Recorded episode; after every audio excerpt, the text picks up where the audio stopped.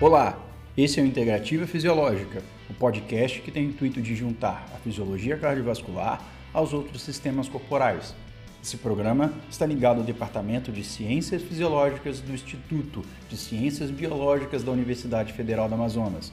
Eu sou o professor Guilherme Areias, docente do Laboratório de Fisiologia Humana, e com auxílio dos discentes da nossa instituição, iremos trazer programas de forma mensal para vocês. O podcast tem como principal interesse levar informações referentes à fisiologia cardiovascular, com novidades sobre pesquisa em fisiologia, fisiologia do exercício e reabilitação cardiovascular, além de divulgação científica em geral. Estaremos também envolvidos nas atividades de pesquisa e extensão dos departamentos a qual a fisiologia faz parte temos o intuito de entrevistar professores e pesquisadores da nossa instituição e de outras instituições do Brasil e do exterior. Este podcast é apoiado pela Proeste e está ligado aos programas de extensão da nossa universidade.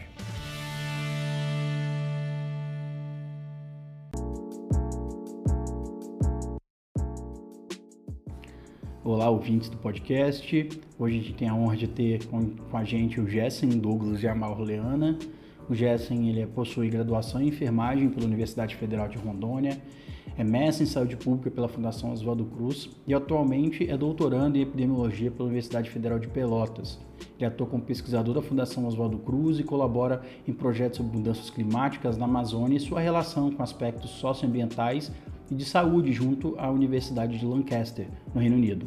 Tem experiência na área de saúde coletiva, atuando nos principais temas: epidemiologia populacional, processos endêmicos e epidêmicos, saúde mental, violência urbana e doméstica, saúde da criança e da mulher, e está intimamente ligado com as pesquisas relacionadas com o Covid aqui em Manaus. Muito obrigado, Jessen, por ter aceitado. Bom dia, Guilherme mais uma vez agradecer aí ao convite né, da, da equipe, do time e me colocar à disposição para o que for possível tentar auxiliar. Bom, Jesse, nós que agradecemos. Bom, a primeira pergunta está relacionada com o momento atual. Você, como estudioso de populações, como é ver a história da sua área de pesquisa passando na sua frente? Olha, é, uma, é um privilégio, na realidade, né, estar vivendo um momento como esse, né, porque é um momento de muito aprendizado para a humanidade. Né? É, nós já tivemos outras pandemias ao longo dos últimos 100 anos, né, mas sem dúvida, acredito que essa pandemia que nós estamos vivendo agora do novo coronavírus é a mais desafiadora e as que tem nos mostrado o quão é, despreparada a humanidade estava e, e, a dificuldade que nós temos né, para enfrentar é, doenças emergentes como a Covid-19 em um mundo tão conectado, em um mundo tão dependente né, dessa economia de mercado. Então, é realmente um momento é, é especial para todos nós, né? E a nossa esperança é que saiamos né, dessa dessa, desse momento delicado, desse momento desafiador que é o da pandemia de Covid-19. Ah, excelente resposta. Bom, vou pedir agora para o Léo fazer a próxima pergunta. Léo, pode fazer a próxima pergunta. Olá. É... Estudar as pandemias antigas, como os da peste negra e o da gripe suína, era para ter ensinado muito a nossa sociedade. Você acredita que a dificuldade de controlar uma pandemia tem uma relação direta com a falta de conhecimento? Olha, na realidade, é, depende da pandemia, né? As pandemias, elas são é, muitas vezes causadas por agentes infecciosos, né, conhecidos, né? E outras vezes, como é o caso específico agora da pandemia de Covid-19, por uma doença emergente, né? E que sem nenhuma dúvida, Rafael, o, o, o, aprendizado que nós trazemos né, de outras pandemias, inclusive de 500, 600, 800, mil anos atrás, ele, ele deveria ter sido incorporado né, às nossas estratégias para o enfrentamento dessas novas é, é, doenças emergentes com potencial avassalador. Né? A pandemia da, de Covid-19, sem nenhuma dúvida, é a mais grave de todas as pandemias né, nos últimos 100 anos, né, e talvez um dos maiores desafios da humanidade nos últimos 50, 70 anos. Né? Então, infelizmente, coisas básicas, né, recursos básicos, estratégias básicas como distanciamento físico, uso de máscara, é, aglomerações, né, não têm sido é, suficientemente incorporados, né, por inúmeros motivos, né? Mas infelizmente é, nesse momento que nós vivemos de é, é enorme é, disseminação viral no planeta, né, e de dificuldades, né, de encontrarmos uma medicação específica para a COVID-19, dificuldade de colocarmos uma vacina no mercado, né, para efetivamente proteger a população, essas medidas, né, que são chamadas como medidas não farmacológicas, mais uma vez repito, né, que são conhecidas há anos, há centenas, às vezes milhares de anos, né, elas têm sido pobremente utilizadas, sobretudo em países que tem pouca experiência com doenças infecciosas, né, que são transmitidas pela via aérea, né, em escala epidêmica, né, como as gripes as causadas por influência, etc. Né? Então, esse cenário é muito desfavorável para nós aqui na América do Sul, de uma forma geral, mas ele não é tão desfavorável nem tão desafiador para populações que estão situadas na Ásia, por exemplo, né, que têm um pouco mais de experiência e incorporaram mais os conhecimentos acumulados ao longo dos últimos é, é, anos é, é em relação a essas epidemias de transmissão respiratória. É, muito obrigado, Jessen, pela resposta. Agora é, eu vou pedir para o Mesac fazer a próxima pergunta.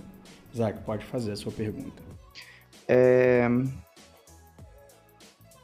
A primeira onda foi um caos aqui em Manaus pela falta da aceitação dos estudos da Fiocruz e da Imperial College e da Faculdade John Hopkins.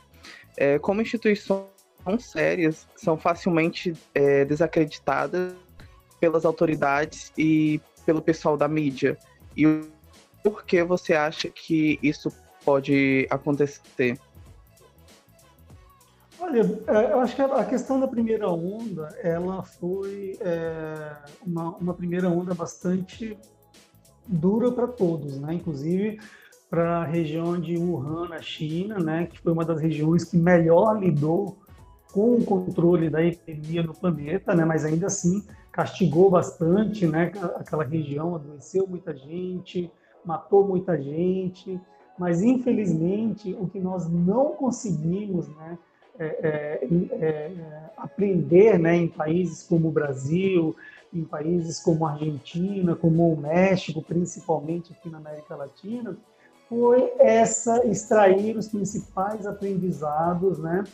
novamente, né, do que nós já havíamos acumulado ao longo da história das pandemias, né, e principalmente o acúmulo de conhecimento curto que nós tínhamos, é verdade, mas nós já tínhamos algum conhecimento, né, sobre as medidas não farmacológicas para evitar a disseminação do novo coronavírus que vinham da China, né, que começavam a chegar de algumas regiões da Europa, né? Então, é, é, se nós olharmos temporalmente a evolução da pandemia, né, ela se inicia na Ásia, né, e o Brasil começa a ter os primeiros casos, os primeiros sinais né, de colapso dos seus sistemas de saúde, né, é, é, a partir do mês de março e abril. E Manaus se encaixa exatamente nesse momento. Né? A questão toda é que, infelizmente, Manaus ela já entra numa desvantagem grande em relação às outras grandes capitais, né, que tem grandes é, contingentes populacionais, né, como Belém,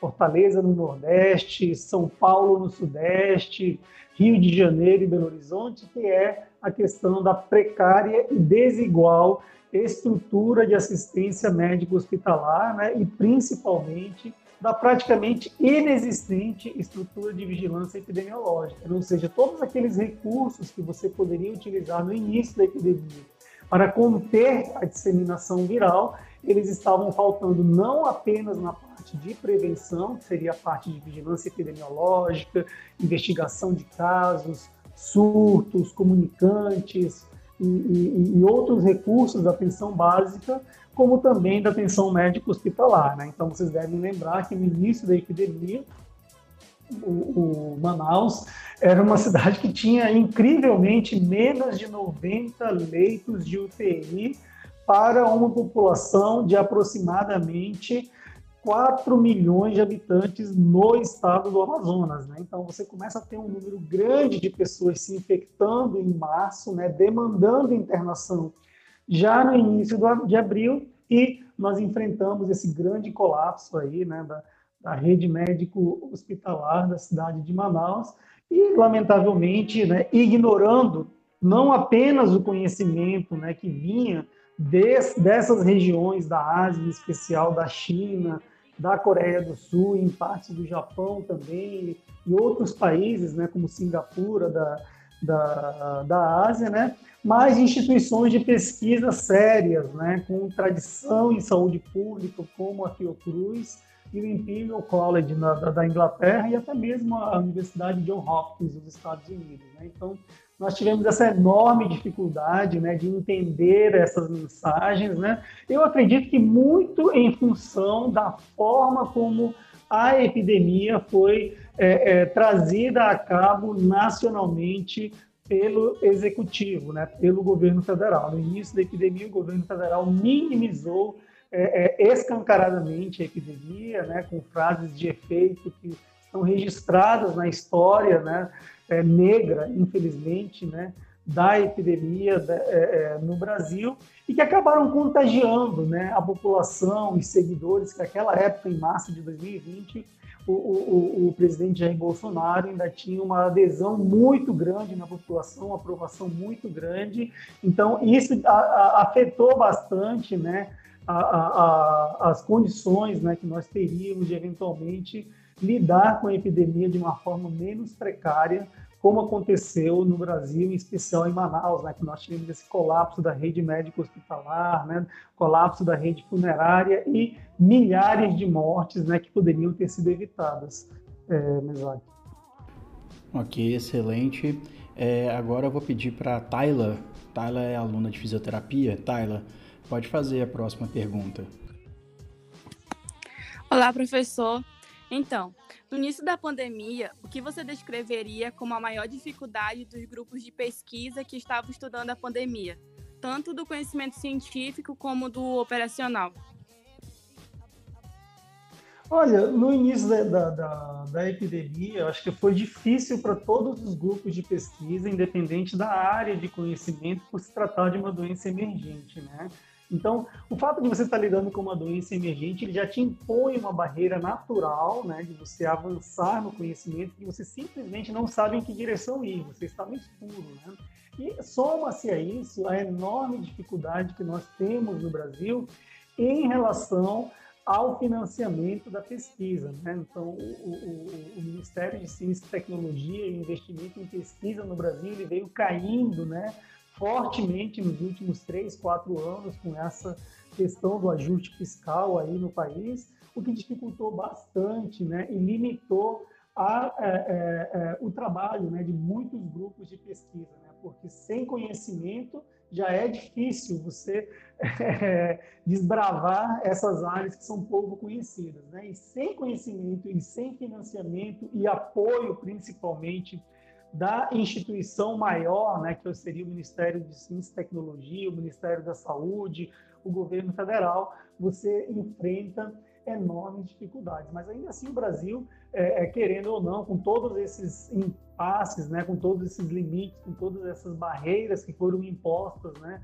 é, é naturais e outras não naturais, né, mais relacionadas à gestão e ao financiamento, o Brasil ainda assim é um dos países né, do mundo que mais produziu conhecimento sobre a Covid-19, mostrando para todos nós né, a importância da ciência e principalmente do investimento feito em ciência no Brasil previamente. Né? Porque se nós dependêssemos do investimento feito em ciência e tecnologia no Brasil dos últimos quatro ou cinco anos, nós certamente não estaríamos em uma situação como essa de estarmos né, na, na, na, na fronteira do conhecimento né, da Covid-19 mundialmente, Paila. É, agora eu vou pedir para o Rafael. O Rafael também é coordenador do projeto do podcast e eu vou pedir para ele fazer a próxima pergunta. Pode fazer a pergunta, Rafa. Ok. Ok. Bom dia, GS. Muito obrigado pela participação. É, minha primeira pergunta seria: você acha que essa ampla divulgação de informações né, sobre a pandemia da Covid-19 pode nos preparar melhor é, para enfrentarmos futuras pandemias? Olha, sem nenhuma dúvida, né? Qualquer tipo de conhecimento, qualquer experiência acumulada, ela sem dúvida, em teoria, né, é útil para nos ajudar em próximas experiências epidêmicas, né? No entanto, a incorporação e a efetividade da implementação desses conhecimentos, ele é totalmente dependente de vários fatores, né? Primeiro, da adesão da população as, aos, ao aprendizado extraído dessas epidemias, né? e principalmente a capacidade né, da gestão, né? e aí eu me refiro às secretarias municipais de saúde, às secretarias estaduais de saúde e ao Ministério da Saúde, de incorporar e adaptar esse conhecimento né, acumulado é, às nossas práticas de prevenção e controle da epidemia de Covid-19 e, eventualmente, de novas doenças emergentes nos próximos anos, décadas, talvez. Rafael. É, muito obrigado pela resposta, Jessen. O que eu percebi, assim, eu não sou especialista da área, né? É que eu acho que a gente utilizou pouco conhecimento, né? Do que foi vivido na, na pandemia de 1918, né? Eu não sei o porquê disso, mas você que é um especialista, você acha que que aquela pandemia nos ajudou muito é, a enfrentar essa atual? Olha, na, na verdade, o, essas grandes pandemias elas têm algo em comum, né? Você está tá falando da epidemia, da pandemia de influenza, né, de 1917 Isso. e 18, né, em comparação Isso. com a de Covid-19 agora de 2020. O que elas têm em comum é que elas são doenças, né, transmitidas por um agente infeccioso de circulação é, é, é, de ampla circulação, né, e que é transmitida pela via respiratória. Agora, os contextos né, da epidemia que nós estamos vivendo hoje no Brasil, em comparação ao contexto que nós vivemos a epidemia de influenza em 1917, 1918 especificamente no caso do Brasil, eles são completamente diferentes, né? A dinâmica populacional é outra, né? As conexões, né, entre as cidades, entre os países, entre os, entre os continentes são completamente diferentes, né? Os ambientes de convívio, né, a densidade populacional é completamente diferente. Então, infelizmente, nós temos comparações que são proveitosas entre uma epidemia e outra, e outras que, mesmo que queiramos incorporá-las, elas não nos ajudam muito em função das drásticas mudanças que nós observamos nas populações dessas regiões, né, com esse recorte temporal do século XX e agora do século XXI. Mas, de toda forma, nós tínhamos com certeza alguns aprendizados a serem extraídos dessa experiência mais recente, né? Eu, eu iria até além né, da experiência que nós tivemos anteriores, né, à, à epidemia é, de influenza do início do século XX, né? Então não, não é nenhuma novidade, né, de que higienizar as mãos, evitar o contato, né, físico próximo, uso de proteção na face para minimizar a, a a expulsão né, de micropartículas no ambiente, é um conhecimento que tem sido acumulado, já registrado há mais de mil anos na história da humanidade. Então, isso não é nenhuma novidade. A grande novidade é a forma como isso se disseminou e talvez a dificuldade em que algumas regiões do planeta tiveram de aceitar que se tratava de um problema de saúde pública grave e com alto potencial de causar não apenas danos à economia, mas também à estrutura demográfica e de mortalidade dessas populações, Rafael. É... Qual que é a sua opinião, Jessen, sobre o cenário atual da pandemia Covid-19 no Brasil, né? É possível dizer que estamos na segunda onda ou seria uma primeira onda estendida? Porque às vezes é difícil interpretar como se classifica né, é, a interação entre essas ondas. Olha, Rafael, essa sua pergunta é uma pergunta muito oportuna e ao mesmo tempo carregada de muita polêmica, né?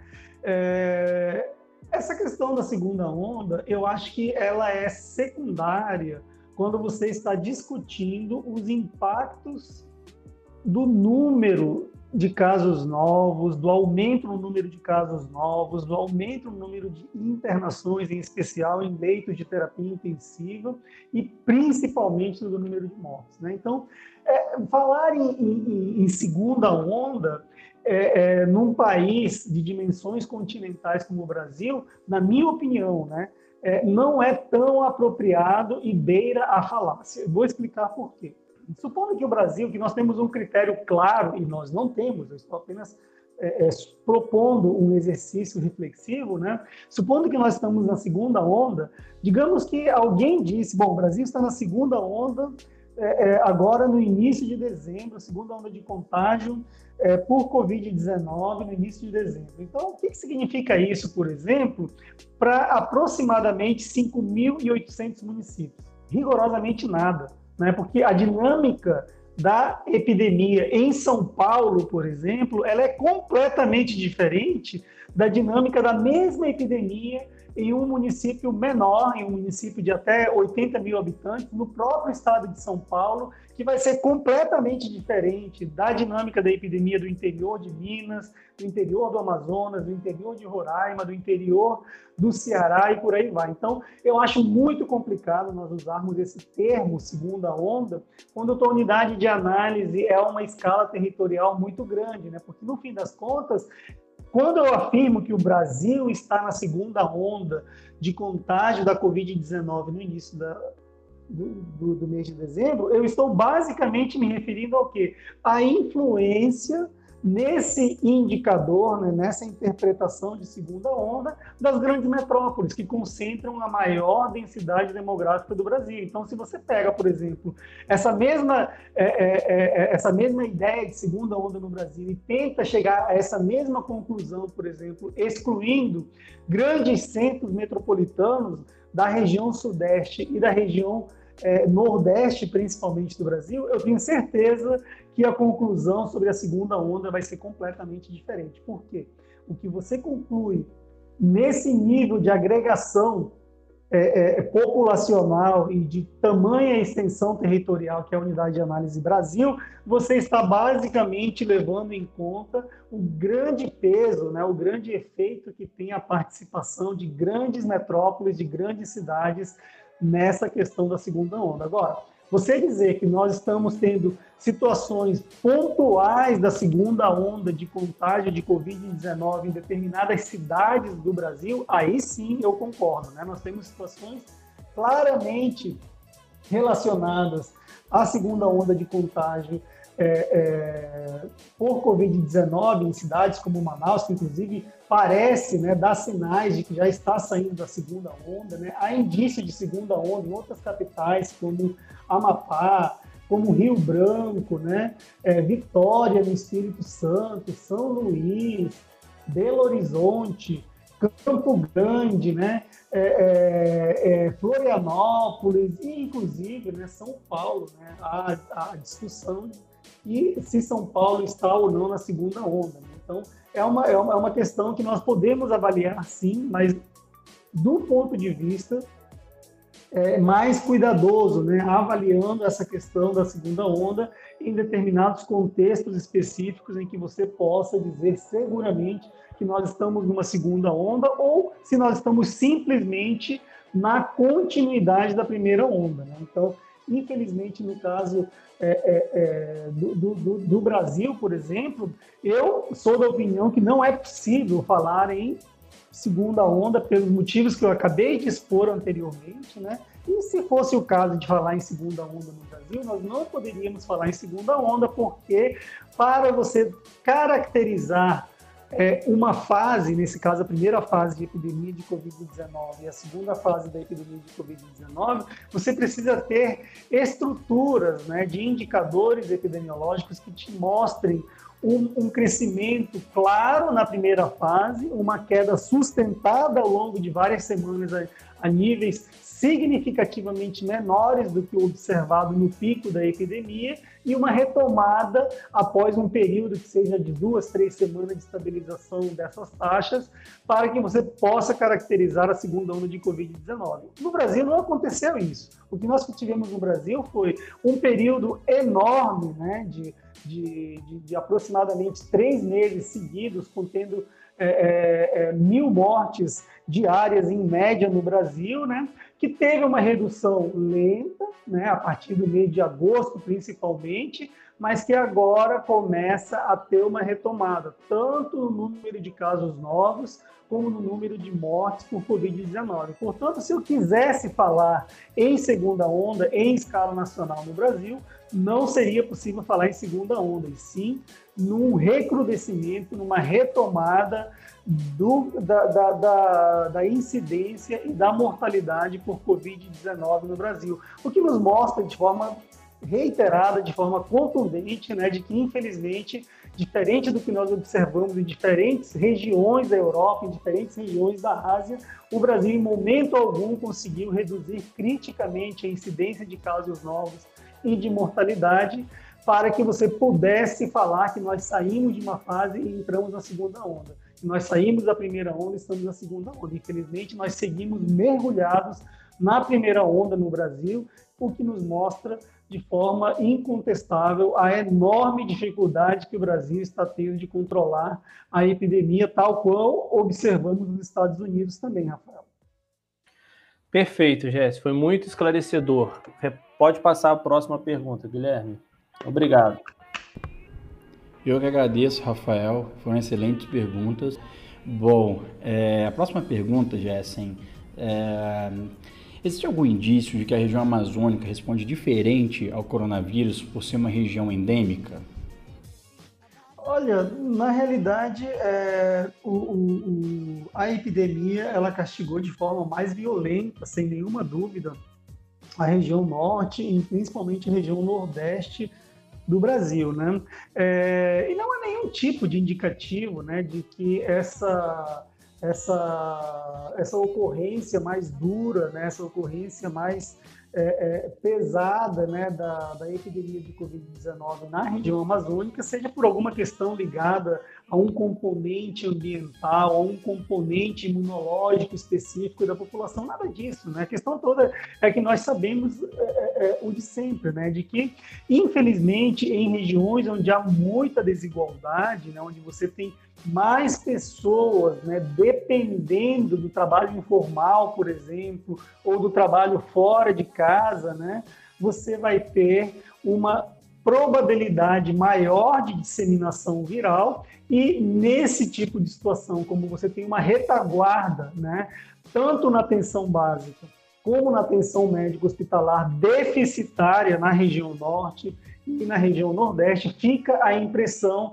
de que tem algum fator não conhecido, né, que vulnerabiliza ainda mais né, a região amazônica a essa grave situação que está sendo experimentada. Né? O governo do estado do Amazonas, inclusive, reiteradamente é, tentou fazer algumas ilações, assim, nenhuma base científica, né, de que parte dos aumentos né, mais recentes dos casos novos e das internações e das mortes por Covid-19 no Amazonas, em especial em Manaus, se dava em função de questões climáticas e da sazonalidade. Né? Na realidade, isso não tem nenhum amparo científico, não tem nenhum suporte né, da literatura a esse respeito, né? até porque eles usam essa justificativa como se fosse algo que aumentasse violentamente o número de casos novos né, de Covid-19, de internações e de mortes. Né? Quando, na verdade, quando nós falamos em efeito sazonal, nós estamos basicamente nos referindo a uma a um comportamento além do esperado de determinada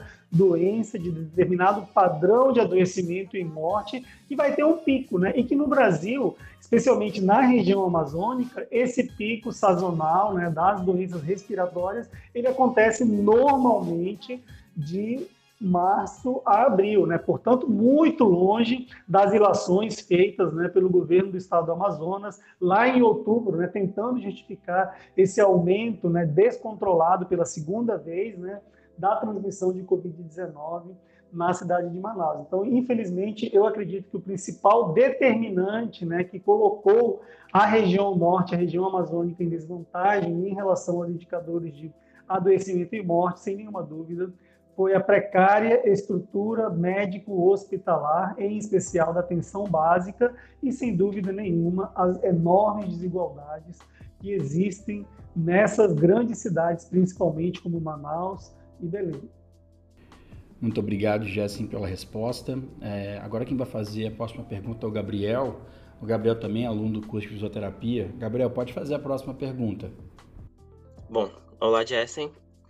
É, no Brasil, estamos observando um aumento expressivo no número de casos de Covid-19 neste último trimestre.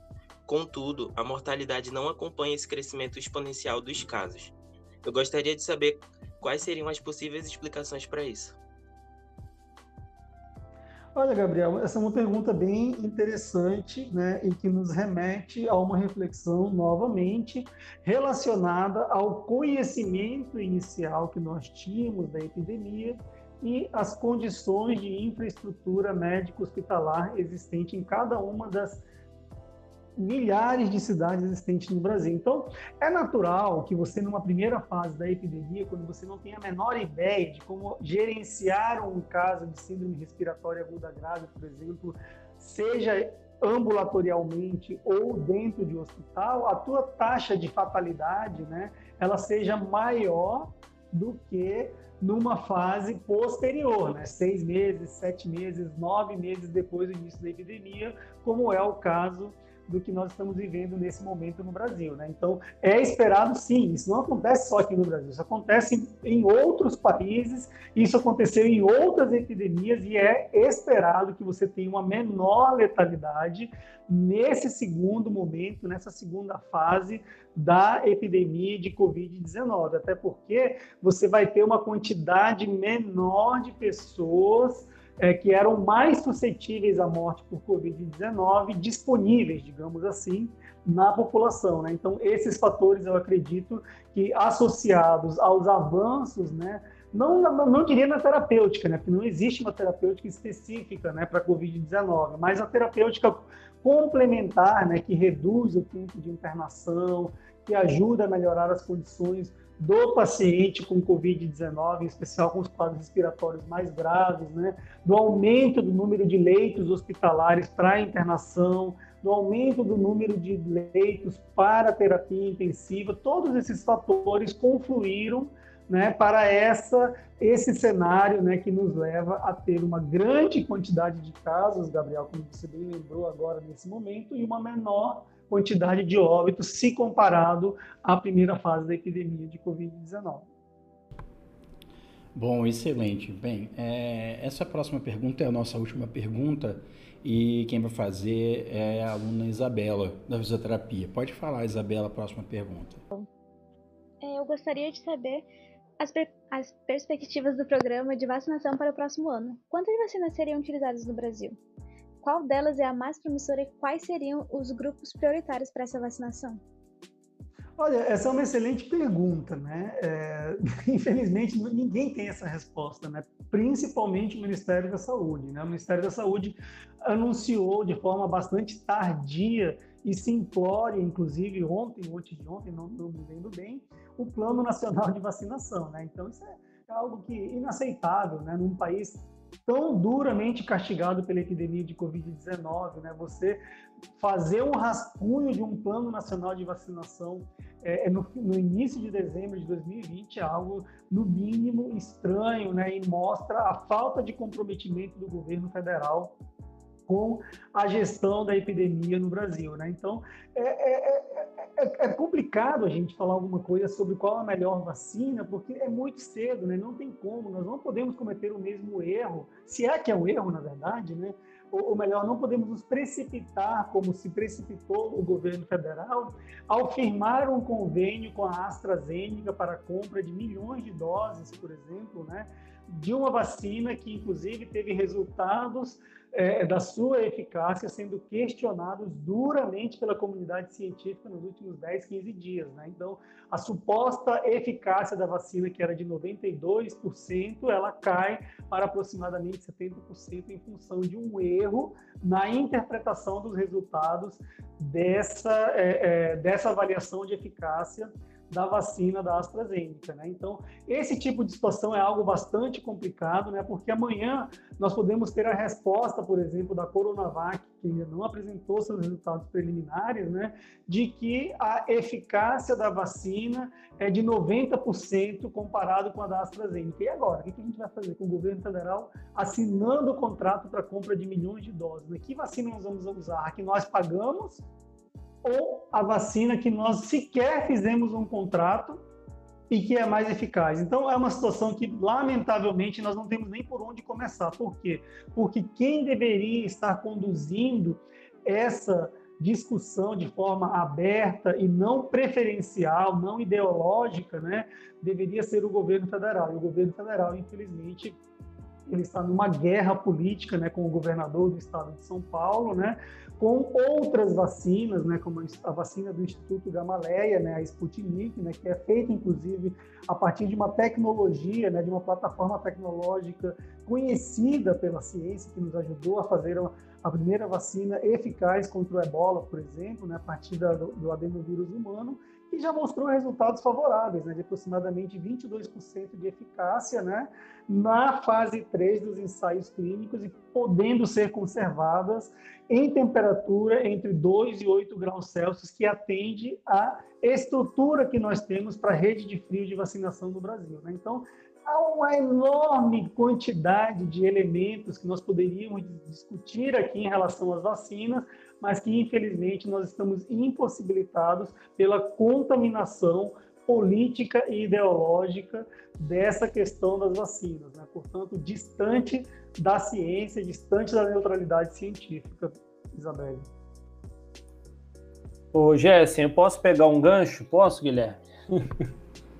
Pode sim, pode sim, pode Está muito interessante esse assunto, Jéssica. Eu concordo com você que a temperatura realmente vai ser um limitante, né? No Brasil, país desse tamanho, né, com todas as dificuldades que nós temos logísticas, né, é impossível você ter freezer é, menos 80 para fazer né, a distribuição de vacina para o Brasil inteiro. Então, eu acho que essas vacinas que precisam ser conservadas em temperaturas muito baixas, elas não serão utilizadas maciçamente no Brasil. Eu não sei o que, que você acha. E devido ao tamanho da população também, provavelmente nós vamos utilizar mais de uma, duas vacinas, né? Porque um só laboratório não vai ter condição de fabricar em tempo hábil essa quantidade toda de, de vacina para atender né, o público. Com certeza, com certeza é um grande desafio essa questão do, da, da, operacionalização né, da distribuição dessas vacinas, né? E sem dúvida o governo federal já sinalizou, inclusive, né, que vai dar preferência às vacinas que atendam o que existe de estrutura para a rede de frios nacional, né? Que seriam as vacinas com possibilidade de conservação entre 2 e 8 graus Celsius. Né? Isso quer dizer que nós vamos descartar as vacinas baseadas em RNA viral, por exemplo, né? como as vacinas da Moderna e principalmente da Pfizer e BioNTech, né? que já foi aprovada, inclusive, pela... É, é, pela Anvisa, digamos assim, da Inglaterra, né? Então é, é, muito difícil a gente ficar pensando nessas coisas nesse momento e se fechar em uma única vacina, né? Então é mais uma razão, é mais um motivo para que o Ministério da Saúde, o governo federal esteja aberto para o diálogo com diferentes fabricantes, com diferentes países, independente da posição ideológica que está por trás disso, né? E, e, a coisa não é tão simples assim, envolve custos financeiros também, né? O fato de nós termos a vacina da Pfizer e da, da BioNTech, por exemplo, com 95% de eficácia e já disponível, né, para alguns países, como é o caso dos Estados Unidos, Inglaterra e Alemanha, não significa que ela seja viável para a gente, não apenas pela questão da nossa rede de frios, né, que não tem capacidade para conservar vacinas a menos 70 graus Celsius, mas principalmente ao preço, né? Porque o preço dessa vacina é muito maior, né, do que o preço dessa vacina de Oxford, né, da da AstraZeneca e da Sputnik, por exemplo, que é baseada na plataforma de adenovírus, né? Uma baseada em adenovírus humano e outra em adenovírus de chimpanzé. Com certeza, Jessen. A última minha agora, a questão dos grupos prioritários, que está nessa mesma pergunta. Não sei se você viu a portaria do governo federal, acho que é de ontem ou de hoje, é, tornando obrigatório a volta das aulas presenciais em instituições federais, né? E nós temos como grupos prioritários, no caso os professores, né, é numa quarta escala. Gostaria de saber o que, que você acha disso. Olha, é algo bastante complicado, né, de, de você falar nacionalmente, né, porque a, a, situação epidemiológica da Covid, como nós dissemos agora há pouco, ela varia muito de cidade para cidade, de região para região, né, e eu acho que nós vamos chegar em algumas situações, como a de Manaus, provavelmente, quando essas vacinas estiverem disponíveis, elas provavelmente, Rafael, é, é, infelizmente, elas vão ter pouca utilidade. Por quê?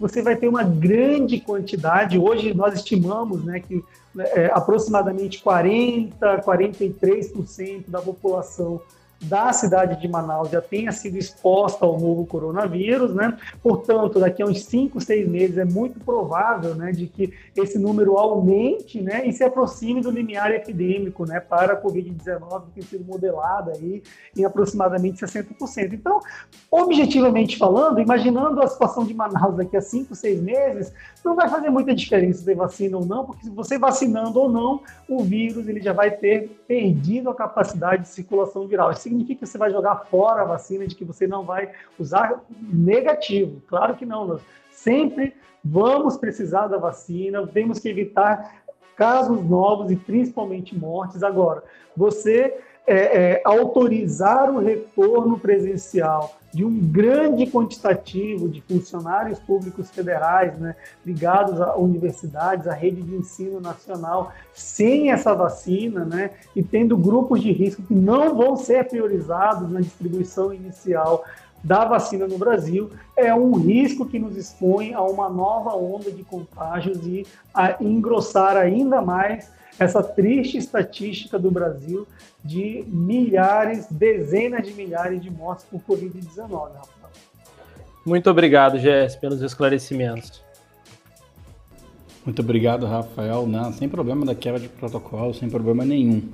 Bom, a próxima pergunta e a última pergunta, de verdade agora, bem, é, muito tem sido falado sobre os efeitos agudos e atuais da Covid-19, mas o que você tem a dizer sobre os desafios que temos pela frente, sobre a quantidade de pessoas que irão ter sequelas por causa da Covid?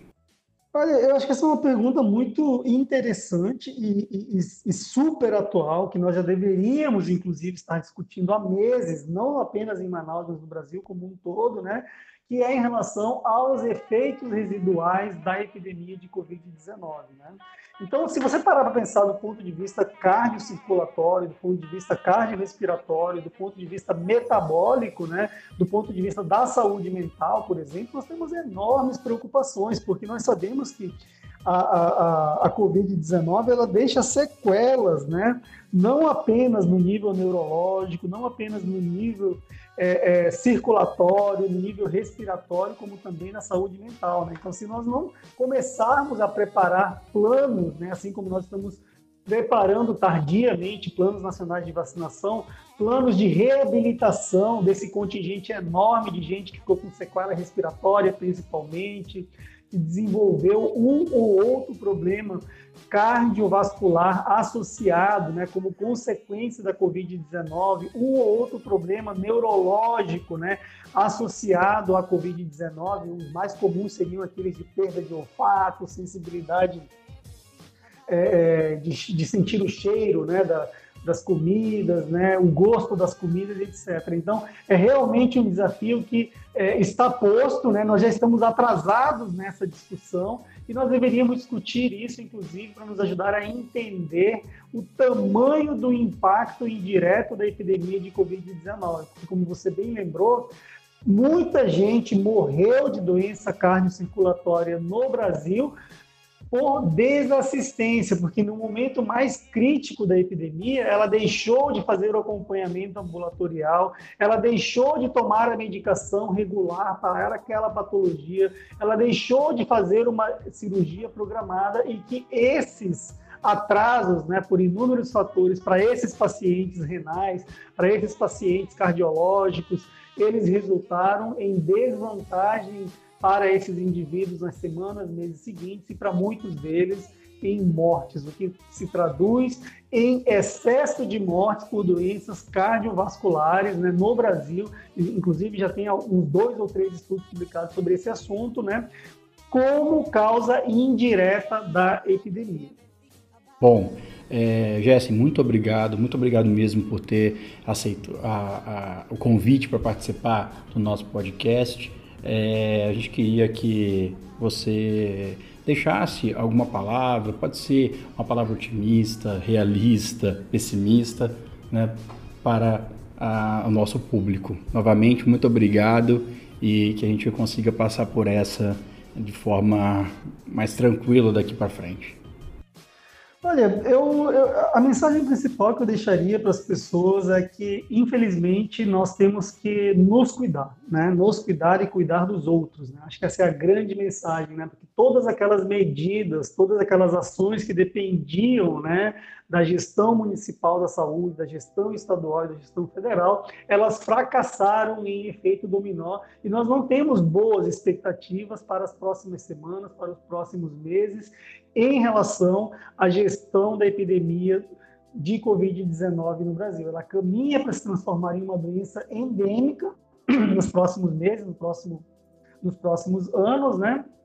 E, infelizmente, esse é o recado, né? Nós temos que nos cuidar, né? Evitando ações, evitando ambientes que promovam a circulação, que se, se, facilitem a circulação viral, que não esqueçamos do uso apropriado das máscaras, da higienização das mãos, pensando não apenas na nossa saúde, mas na saúde do nosso próximo, do nosso familiar, do nosso colega de trabalho. Bom, muito obrigado novamente, muito obrigado a todos e até o próximo programa.